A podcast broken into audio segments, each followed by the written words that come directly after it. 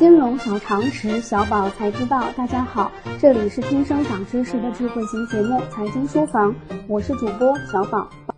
我们已经通过前四天的节目了解了空巢期的理财理念及工具。今天我们还是老套路，进入案例分享阶段，看一看老年期的小宝该如何规划自己的资产。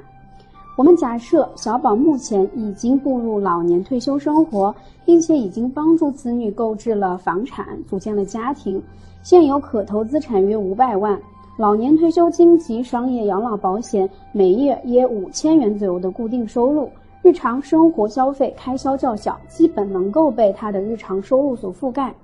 但步入老年生活之后，偶有旅游、社交活动等的额外开支。那么，小宝该如何根据标准普尔家庭资产象限图进行规划呢？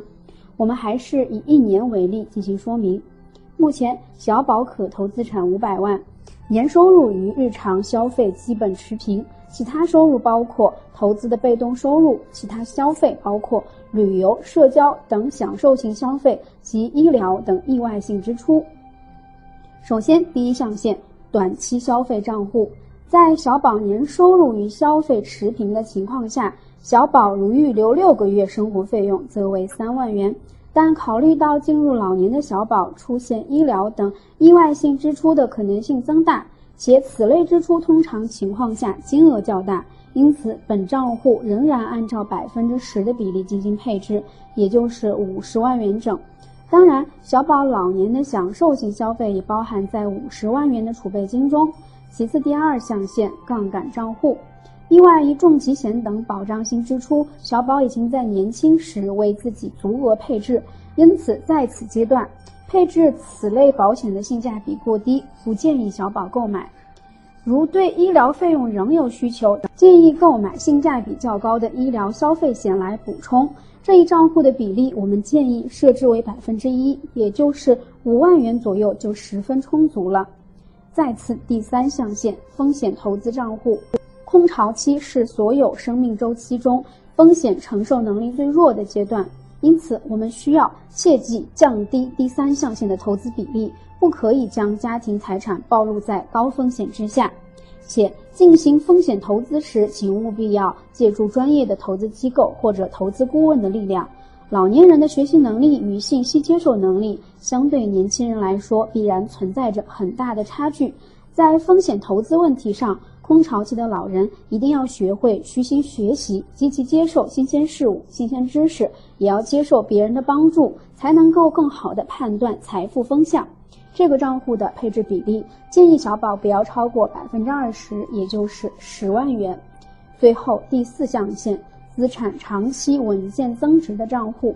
此账户之前是用作配置子女教育、养老保险及稳健类的投资理财，但身处空巢期的小宝目前已经完成了子女教育及养老保险保障的支出，因此此账户的资产可以大部分用作长期稳健增值的投资，可以购买国债、货币基金及其他类型的公募基金等等，综合年化收益在百分之四到百分之六之间。如果按照三百五十万的总额计算，此账户每年的投资收益预期在十四到二十一万之间。这样的收益情况也基本足够老年期的小宝日常消费及享受型消费的使用。以上就是空巢期小宝四个账户的基本规划。我们来总结一下：第一账户，短期消费百分之十左右；第二账户，杠杆账户百分之一左右。第三账户风险投资账户百分之二十以下，第四账户长期稳健增值账户百分之七十左右。已经处于空巢期的听众或者家有老人的听众，也可以对照一下您或者您家人的理财规划是否风险系数过高，或者是否太过稳健呢？然后再进行适当的调整。截至目前，家庭生命周期理论及四阶段的理财重点我们已经梳理完毕。下周我们将在节前为大家普及少儿财商的相关知识，让您学会如何引导自己的孩子，或者说未来的孩子学会管理他们的财富，特别是孩子们年底的这笔巨款压岁钱。下周为节前小宝最后一个主题节目，敬请期待。本周六上午九点，王者集结号精彩继续，请大家准时收听。即日起，大家可在微信中搜索“全拼金融理财峰会”，加入财经书房后援会，微信实时掌握金融动态。